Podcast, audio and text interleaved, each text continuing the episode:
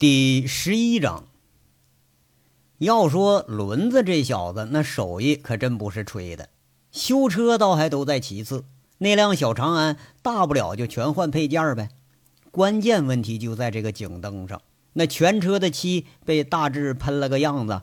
这警灯啊，被轮子给拆开清理了一遍，然后又别出心裁的另走了一趟线。一下午功夫，这就整的能上路了。说是修呢。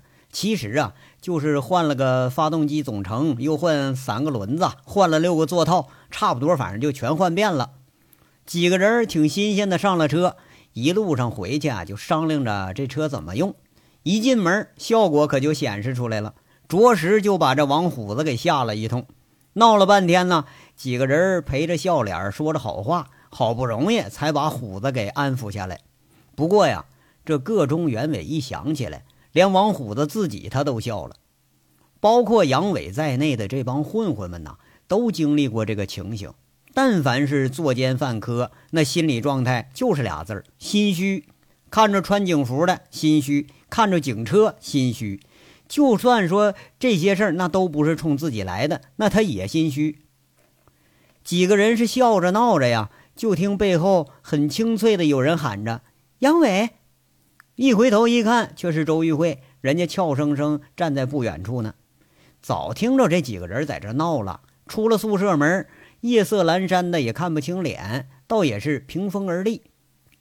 几个混混也知趣，都笑着示意，搂着肩膀就进屋了。哎呀，怎么了？你这还没回去啊？呃，我我送你去。杨伟笑吟吟的回头说一句：“你还说早上接我呢，一天都不见人。”害得我们走着来的。周玉慧这么说话，倒不像挺生气，哎，有点像是嗔怪。那景瑞霞站在背后咂巴咂巴嘴儿，他就有点酸。哎呀，你看，忘了，忘了，忘了。今早上啊，六点多才回来，这一睡下来，那个就起不来了。杨伟是一点都没有不好意思。你不是开着那桑塔纳下地干活，上山打兔子去了吧？周玉慧又在这问一声。那车身上可到处都是灰，都是泥呀，也不知道杨伟这一晚上他钻哪儿去了啊？差不多吧，呃，干个大活去了。杨伟笑着，那昨天晚上的收获可是真不小。不过话说的很隐晦，他等于什么都没说。有三个人来凤城找你来了，不知道你想见不想见呢？啊，什么人呢？有两位是美女。周玉慧这话说的有点酸溜溜的，啊，是吗？杨伟嘿嘿笑着，一副大跌眼镜的表情，不以为然的说：“你说的谁呀？我认识的女的这里头，那除了你，可全都是美女啊！”周玉慧还没醒过神来呢，背后的景瑞霞扑哧一声忍不住笑了。周玉慧啊，回头没好意的在这盯着景瑞霞。景瑞霞讪讪的在那说：“那我我我上车等你啊。”说完，快步就跑了。这俩人说话是太雷人了。周玉慧也是掉头就走，表情还有点生气。你说脸皮再厚，就这事儿他也挂不住啊。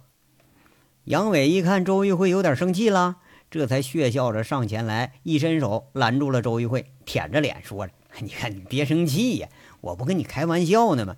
你看你闲着没事你给我开这玩笑干啥呀？谁跟你开玩笑了？”是有两女一男来找你来了，啊，是吗？那那人呢？那手机呢？一天都联系不上你，我多担心呢。周玉慧是不答反问了。啊啊啊啊！杨伟就像抓虱子似的啊，上下乱摸，一下恍然大悟，嘿嘿，换警服了。哎，这手机落警服里了。哎哎，金刚啊，把我那衣服兜里那手机给我拿来。杨伟喊着。这看来是真落家里了。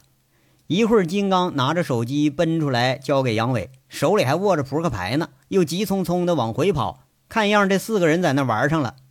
哎呦，哎呀，这怎么这这这？你打这么多未接来电？你你以为我这手机换电池了？呃，了不得了，是不是？啊？杨伟说着，在这翻查手机。周玉慧是又好气又好笑。你没想到他是这么个人，这么个事儿啊？压根儿他就没带手机。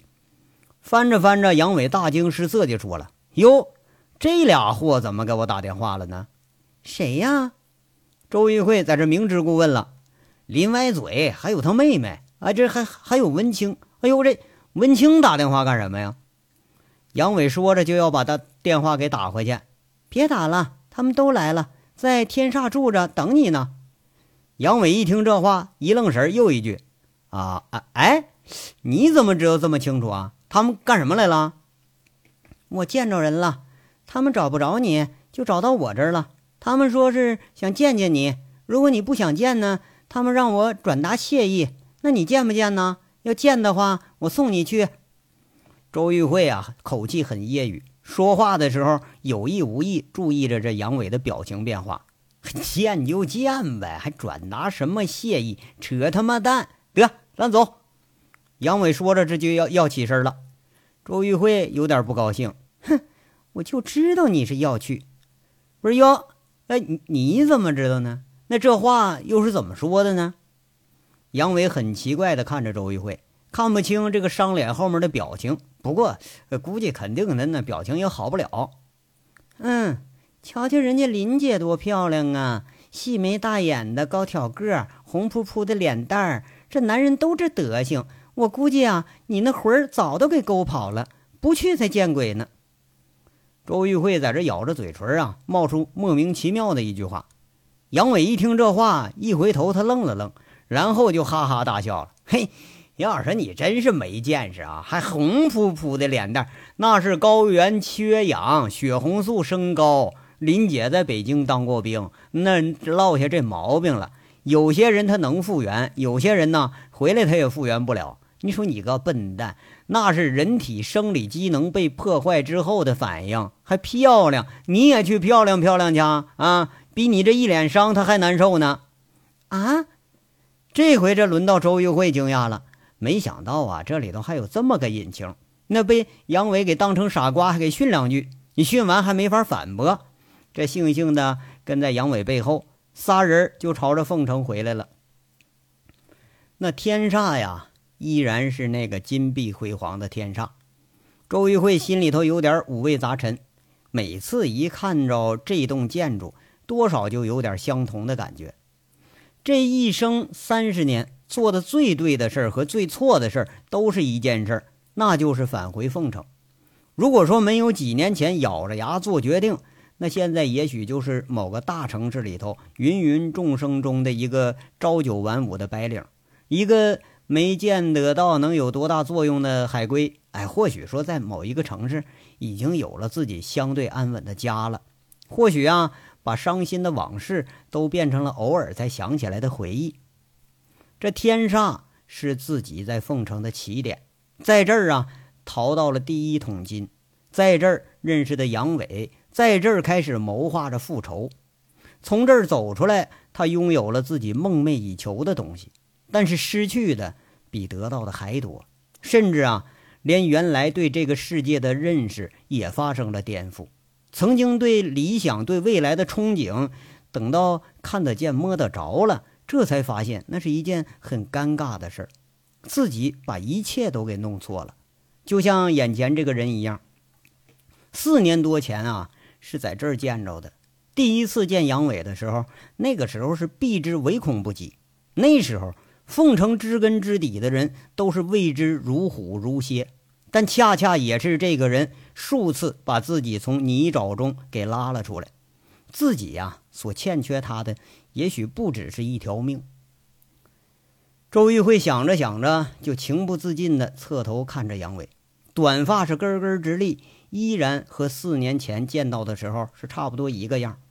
岁月仿佛有这个人身上留不下什么痕迹，他依然是那么自信，就像一个粗线条的雕塑，根本就不在乎身外的风风雨雨。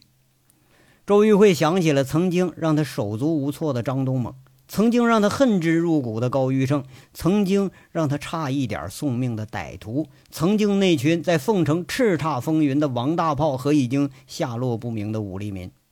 这都已经成为历史了，只有这个人依然端坐在这里。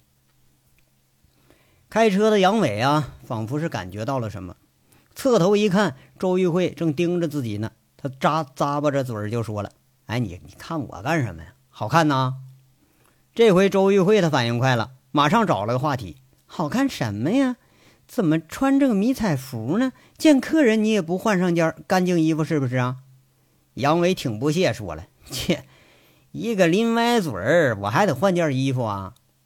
那不还有林姐呢吗？”周玉慧揶揄的问着：“那不更不用了吗？好歹也是一个地方当兵出来的，他能介意呀？”哎呀，再说了。那他就他就介意，他关我什么事儿啊？我不介意不就得了吗？周玉慧哑然失笑了，景瑞霞忍俊不禁也笑了。杨伟这个理论经常是反其道而行，就好像句句还说的都挺在理。到了天煞，周玉慧有点踌躇不前了。杨伟一下车就看着这林氏兄妹和陆文清从台阶上迎下来，出于礼貌，周玉慧和景瑞霞也跟着下了车。这倒是也挺奇怪，周玉慧吊着绷带，脸上带着伤，她是没遮没掩的。遇着那个熟人呢，她心里头就有点不得劲儿，哎，甚至说刻意去回避着这些熟悉的人。但杨伟除外，哎，只要跟杨伟在一起，周玉慧好像根本就不在乎自己是个什么形象。几个月没见了，那个林国庆啊，仍然是一副迷死人不偿命的惨笑。下车的杨伟双手插在胸前，看着老林，伸开双臂就扑上来了，一点都没有尴尬的意思，也不管那杨伟他愿意不愿意，把杨伟直接给抱个满怀，嘴里还挺高兴说：“哎呦喂，哎，我说大兄弟，可想死哥哥我了啊！”林寒静不由得被逗笑了，周玉慧也被林国庆这个惺惺作态给逗笑了。这个生意人呐，他就有这么个好处。什么事他都能拉得下脸皮来。哎，老林呐，这几个月不见，你毛病改了？不搂女的，你现在净挑男的搂了？杨伟说着，轻轻把林国庆给推开了一点，却笑着说了：“哼，我可低估你这脸皮厚度了啊！嘿，得，哎，这次哥哥我过来哈，就没打算要脸，有气您尽管撒。”林国庆一副决然的样子。不过八成这也是装出来的，有气，有什么气呀？我都高兴的不得了，我还能有气？哎呀，我看有气的应该是你吧？二百万在这放两年，毛你也没捞着。嘿，不过想反悔可没机会了啊！杨伟是一笑而过，好像有点幸灾乐祸，但是可没有什么责怪的意思。林国庆还没想明白这话该怎么说呢，妹妹和文清也迎上来了。跟周玉慧、景瑞霞呃握手问好之后，看看杨伟很有深意的那个眼神杨伟笑了笑，看着陆文清时候啊，冷不丁冒一句：“哎，文清啊，你可在牧场卧底卧了两年了啊！昨天一听小孬说这段时间你在牧场待着，我就想着这货他可就快来了，没想到他跑得这么快。不是你回北京之后，他给你涨工资没有啊？”陆文清有点不好意思的笑笑，有点讪讪的说着：“杨厂长，我辞职了，是林姐请我来帮忙，跟林总没关系。”啊，这一句话问的呀，杨伟也觉着很不妥。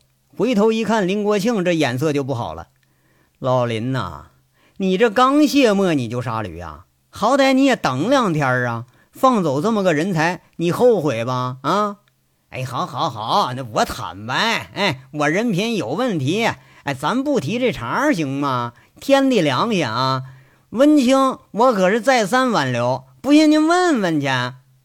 林国庆勉强在这自辩了几句，那一副比窦娥还冤的表情。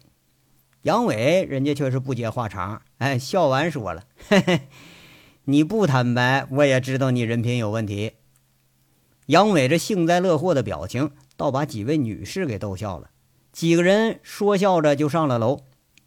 北京来的三位呢，住的是天煞十六层的三个标准间林国庆殷勤的把几位请到了自己的房间，看样啊是有心，都已经准备好了。茶几上摆着两个果盘、饮料。进了门一落座，杨伟就像进了自己家似的，捡了个苹果开始啃，看着忙着倒水的林国庆，很随意的说着。我说老林呐，你来凤城是不是假公济私来看你家煤矿来了？完了捎带着你来看看我呀？咱这可礼仪之邦啊！你来看我来，你也没打算送点礼呀？嘿，哪儿能啊！我是专程过来看你来了。哎，这生意的再重要，能有朋友重要啊？送礼那更不用了，咱们俩什么关系啊？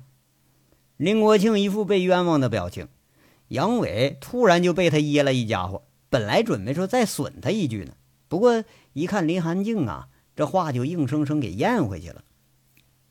周玉慧和陆文清小声在那交谈着，偶尔林寒静也笑着插句嘴。林国庆啊，倒了茶，大大咧咧跟杨伟往一块一坐，大概也是受了杨伟大大咧咧这个作风的感染了，丝毫就没有愧疚的表情，那舔着脸笑了。哎，我说杨伟啊。哥哥，我可都给你奉茶认错了，你可不能计较啊！杨伟吃着挺不介意，说了：“嗯，小人不计大人过，没事儿，反正我赚着了。”林寒静本来就注意着杨伟的一言一行，一听“小人不计大人过”这一句，扑哧一声笑了，笑了笑吧，又觉着不妥，找了句话题就说了：“杨伟啊，我听说你现在又经营煤厂了。”这生意怎么样啊？啊，他是老板，你问他去。杨伟好像吃着这嘴就闲不下来了，指了指周玉慧。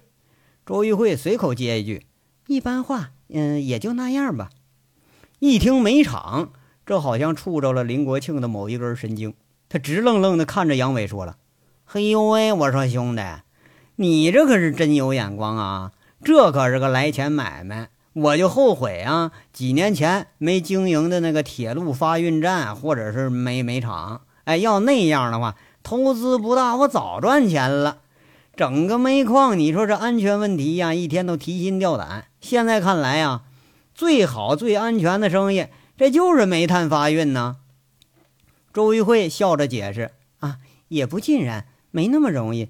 货源组织、下游客户的维持、货款回收。”哪样都不简单。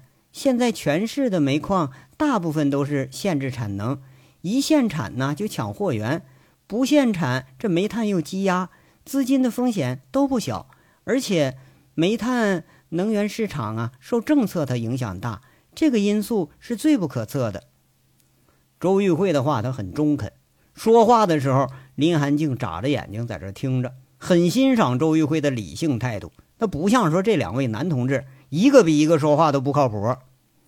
林国庆不以为然了：“嘿呀，哎呀，这上有政策，下有对策，限产不就一句话而已吗？只要不出事儿，你产多少都没问题；一出事儿，你产多少都是问题。”老林呐，你这两年那煤矿你挣不少吧？杨伟随口就问一句：“哎呀，一般般吧，就差不多收回个投资，还没见着盈利呢。”林国庆说完这话，咱可不知道他是真是假。嘿，那就不错了啊！没一炮轰你一家伙，再出个安全事故，那你还就赔本了呢。老林一听这话就苦脸了。哎，我说，啊咱说话说两句好话成不？我这神经那脆弱的，哎，你你就诚心，你就你就你就往我心里说，是吧？这几位女士啊，被杨伟的表情和话又是给逗得咯咯直笑。这几个人的呃谈话呢，因为有了林国庆和杨伟这俩人插科打诨，就变得格外轻松了。而林寒静有意无意的和周玉慧话里头就拉着距离往近了拉，和杨伟和林国庆的这个相互攻击不一样，两位女士是互相恭维着。林寒静还关切地问周玉慧的伤，哎，介绍了几种特效的药去给周玉慧。捎带着，连周玉慧也开始对这个谈吐不俗的林姐多少有点好感了。五个人说说笑笑的呀，这话一说开了，倒也没觉着有什么芥蒂。要有吧，那也是林氏兄妹有。不过杨伟这大咧咧的性子，好像和以前也没什么不同，也就跟着释然了。几个人聊了有一个多小时吧，杨伟一看时间也不早了，就起身告辞。北京来的三个人一直把周玉慧和杨伟直送到了楼下，上了车，约好了说第二天午饭再聚一聚。哎，这才依依不舍的告了辞了。这次呢是景瑞霞开车，上车了，周玉慧看看副驾驶上坐着的杨伟，一直招手在那送这几位呢。这他口气里取笑着说了：“哎，杨伟，你真不记恨这兄妹俩呀？你这肚量可真够大了啊！要我的话，他们在我困难的时候抽资金，我巴不得看着他们倒霉呢。”哼，最毒莫过妇人心呐！杨伟一边说一边他也笑了。周玉慧挺不屑，在那说着：“切，我看你这心思啊，是不是在林姐身上呢？”“啊，那是又怎么的呀？”“呀，那还真是啊。”“那当然呢，那林姐是北疆出来的战友，怎么着也有战友之情吧？看着她倒霉，那我做不到。再说了，人家怎么着咱们了呀？两年前要不是林歪嘴儿，他煽风点火的哄着我回来开牧场。”我到现在还不知道在哪儿逛荡呢，这趟生意那可是人家赔了啊，二百万只抽回本金了。他们这号生意人没别的毛病，就胆儿小，一有风吹草动那就想着自保。杨伟摇摇头，评价着：“要说恨吧，他还真就对这个林国庆他恨不起来。那他们这大张旗鼓的来，什么意思啊？就来感谢感谢啊？”周玉慧觉得这事儿还挺奇怪。切，心虚呗，怕我再捅他一家伙。杨伟笑着，这话说的很隐晦，手里头曾经掌握过呃那几样东西。周玉慧这隐隐约约他是知道，那东西你还留着？周玉慧问了半句，这东西周玉慧毕竟他见过，没有啊。不过他们以为我是肯定有。哎呀，这天下事儿啊，就是。自己吓唬自己，我现在我就告诉他们说我没留，那他们也不能信。杨伟一边说一边笑，看来已经把林国庆这个心理那是给摸透了。哼，那你可真够损的呀！人家这大老远来了，又是道歉，又要请你吃饭，那将来你怎么说呀？周玉慧在那给取笑了一句：“嗨，这生意人呐，哈，相信交换，相信等价交换。你不给他们找点事儿啊？”他们还就不放心，就像现在哎找公家单位办事似的，原来是照章办事，可是现在呢送礼都送成行情了。你万一碰上清官，他要不收礼啊，哎，咱这心里是不是还不放心呢？不过话说回来了，这清官嘛一般他也没有啊。啊，你不是想讹人家吧？嘿，你看我有那么不堪吗？那谁我都讹呀？那你可说不准。切，哎，瑞霞呀，往回迁小区走。哎，怎么不回煤场了？啊，那个先上虎子家。景瑞霞开着车，杨伟和周玉慧打着嘴官司，不大会儿功夫就到了回迁小区了。小区楼前呢，呃，还看着停着那辆警车。这周玉慧心里狐疑，就问着：“他们，他们都回来了？你上来，你不就知道了吗？”景瑞霞，你你也上来啊！一会儿让你们是眼福口福一起饱，来不来啊？不来后悔啊！杨伟故作神秘在这说：“哎，他这么一说呀，连景瑞霞这好奇心也勾上来了。”三个人一起就上了楼。应声开门的是月娥，一开门就看着虎子、贼六、金刚、轮子绕着茶几围了一大圈茶几上放着两个热气腾腾的大盆子，得那是一大盆红薯，一大盆落花生。四个人是连扒带吃，茶几上扔了一大堆皮儿。月娥亲亲热热的把三个人给让进屋了。轮子和金刚挺客气，忙给周玉慧和杨伟让位子，自己找个小板凳就坐下来了。杨伟一坐下，却是先扒了个细长细长的小细红薯啊，呃，递给那个手不方便的周玉慧，又看着王虎子手里头流星赶月似的在那吃花生啊，他就笑着说了：“虎子。”你这得节食啊！这两年你胖了多少斤了？嗯啊，那个胖嗯五十斤，哎，这正好一袋面。虎子在那含糊不清的回答着。还你说你都好意思说啊？看看你都成什么样了你呀！杨伟挺无奈的说他，你再看虎子吧，穿着个大褂子，那肚子一凸起来，圆鼓鼓的一大块。脸上那横肉都没了，现在就成了那大肥肉一大片在那鼓着。百炼金刚这功夫吃成弥勒佛了，几个人一看虎子这吃相，都在那呵呵的笑。王虎子本来他就不高兴啊，瞪了杨伟一眼：“你咸吃萝卜，你你蛋操心。我胖你你也妒忌啊？”一干人正吃着呢，这回又给逗笑了。杨伟现在呀，倒在虎子这儿，他也占不着一点便宜了。指指虎子，却是没说出话。对这个无欲无求、光知道吃和玩的家伙，现在他真是挺无语。没多大一会儿啊，月娥又端着一个盆子上来了，那是盐水煮毛豆。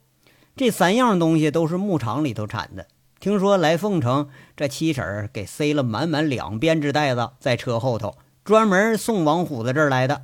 这东西你要说钱吧，它真不值什么钱。可是呢，它还就稀罕，特别是刚出土的落花生，那一煮之后，那是白生生的果仁，又嫩又脆，吃起来倒也是一种享受。几个人在这儿说着笑着吃着，倒比先前和林家几位在一起是更随意了。杨伟要了个小盘子，给周玉慧捞着毛豆花生。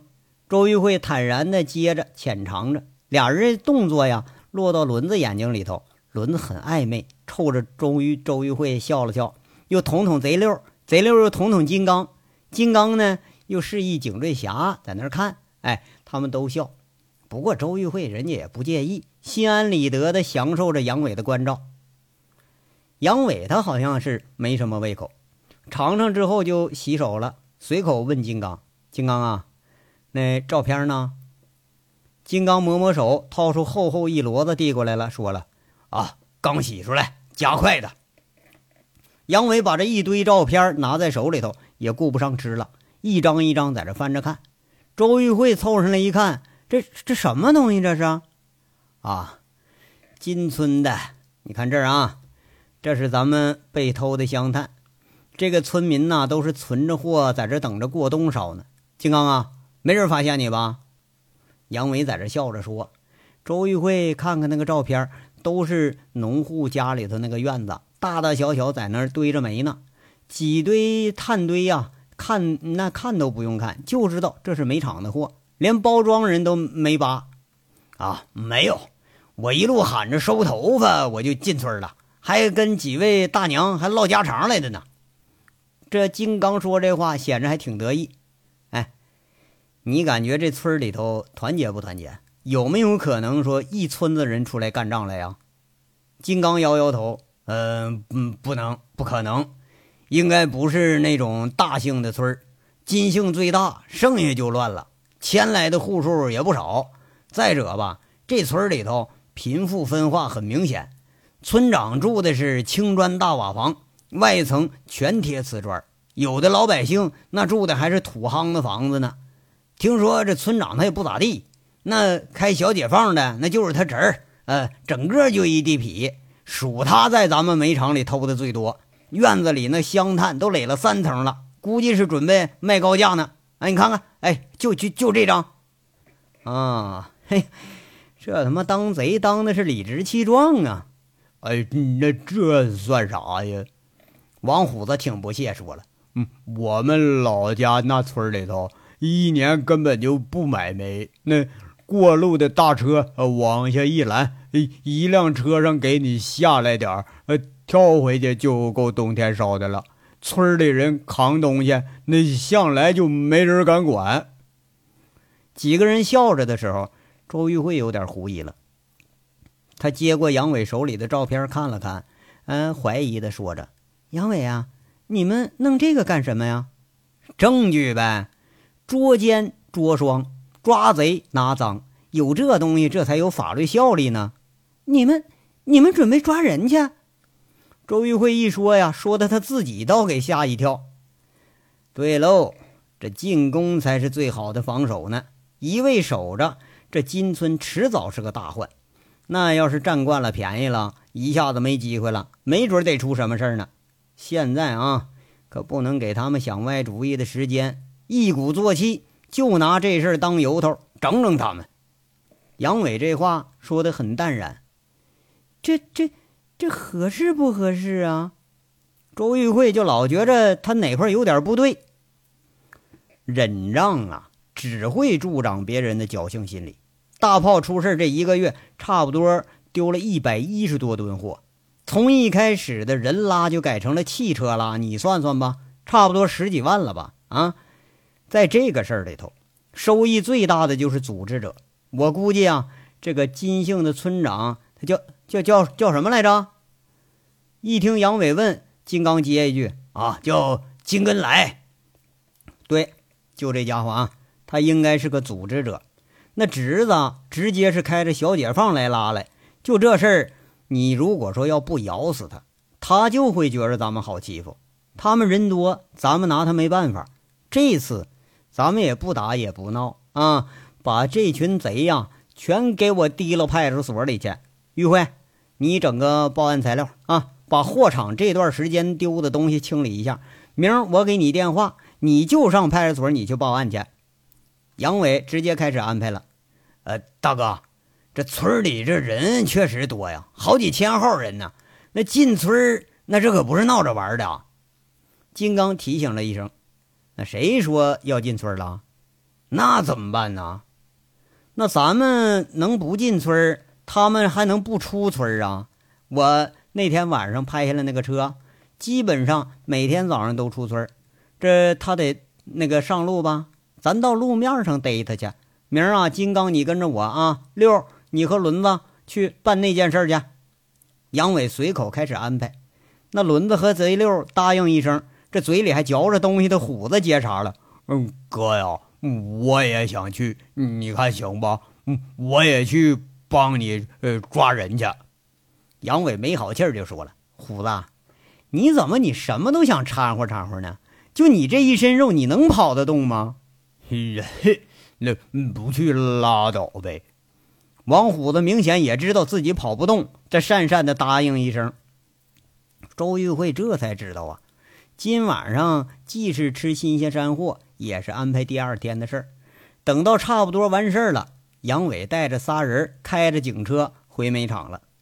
下楼时候，周玉慧啊有点不放心，拉着杨伟关切的说：“明天你小心点啊。”这一句很关心的话。让杨伟心里多多少少有了点热度，不过嘴里啊却还是在那笑。哎呀，我还以为你又要拦着我呢。我相信你的判断和安排。嘿，哎呀，这还得给你安排件事儿啊。这件事儿啊，现在就能干了。通过银行里的关系，查查上海那两位客商啊，查他们和凤城哪家煤厂或者煤矿有交易来往啊。嗯。周玉慧听完，点点头，答应了一声：“回去吧。今天呢，我可顾不上送你了。那手好点没有啊？差不多了，估计再过几天就能拆石膏了。明天哪儿也别去啊，就在家等着。我打电话，你再出来啊。”哎，杨伟说着，周玉慧点点头。这俩人腻歪老半天，才各自上了车。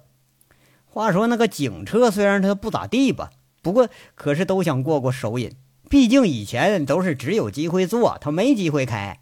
这次啊，抢上地盘的是贼溜。大家看着周玉慧这车走远了，轮子在那笑着，悄悄问：“哎，大哥，我看慧姐对你有有意思啊？”“哎，就是，我也看出来了。”开车的贼溜在这附和一声。杨伟嘿嘿的笑啊，不打反问着，冲着金刚说：“哎。”金刚，那你怎么没看出来呀？金刚一笑，哼，大哥，你别自欺欺人行不行？连王虎子都看出来了，那还用我说出来呀？你看慧姐那眼神都不对，那就等于告诉大家，嘿，大伙都瞅着啊，我俩有一腿。金刚这话说的是更雷人，仨人呵呵的在这笑着。杨伟笑着顺手就要打金刚，被金刚给躲过去了。金刚以前他可没发现哈，你说这小子一说起荤话来，比谁他也不差事儿。杨伟诧异的问着：“哎，你们怎么就都看出来了？那我咋就不知道呢？”贼溜在那一撇嘴：“大哥，你这么大了，你还装纯呢？哎，就是呗，大哥比锦绣那姐们还会装呢。哎，你装啥装啊？”金刚接口了：“大哥人就是处男，知道不？”哎呦我处男，处理女人的猛男吧？轮子和贼六俩人可都笑喷了。哎呀切，等着减价处理给女人的二婚男。金刚笑着给个评价，把轮子和贼六逗的是前仰后合的。哎嗨嗨嗨！我说各位啊，今天怎么着了？怎么都同仇敌忾了？我也没惹你们呢，怎么就连大哥私生活都开始干涉了？杨伟笑着在这说呢。这种场景他还真就挺难见着。大概呀是仨人都看这俩人关系缓和的缘故，就拿这事儿开玩笑。杨伟却是丝毫也不松口，矢口否认这个事儿。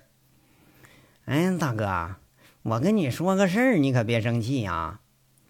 开车的贼六换了一副正经的口吻：“我表哥死的前一天喝酒还说呢，一个大哥，一个慧姐，俩人都是性情中人，可偏偏就拴不到一块儿。他说呀，要是大哥将来能娶了慧姐多好，到时候他买辆悍马送给你们，再找几百个兄弟给你贺喜去，他还要给你当主婚人呢。”贼六的话一出口，一提到王大炮，就都有点黯然了。开玩笑的轮子和金刚都讪讪的，不敢再接着茬了。副驾驶上的杨伟叹了口气，有点无奈的说着：“哎呀，六啊，咱们兄弟们呢，到现在就只剩下这么几个了。除了走了的呢，就是不见面的。小五元现在躺着，还醒不过来。”一路过来呀，就虎子这一家子是有滋有味的。说实话，我看着都羡慕。我也想娶个老婆，有个家。我估计你们的想法也差不多。可是咱们这帮啊，到现在还都没安生下来，个个都背着个黑锅。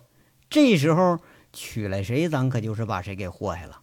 等咱们啊，把底子都洗清了，都跳出这圈再说吧。这话他说的倒也在理。不过听的呀，大家这心情是更沉了几分。这章到这儿就说完了，下章稍后接着说。感谢大家的收听。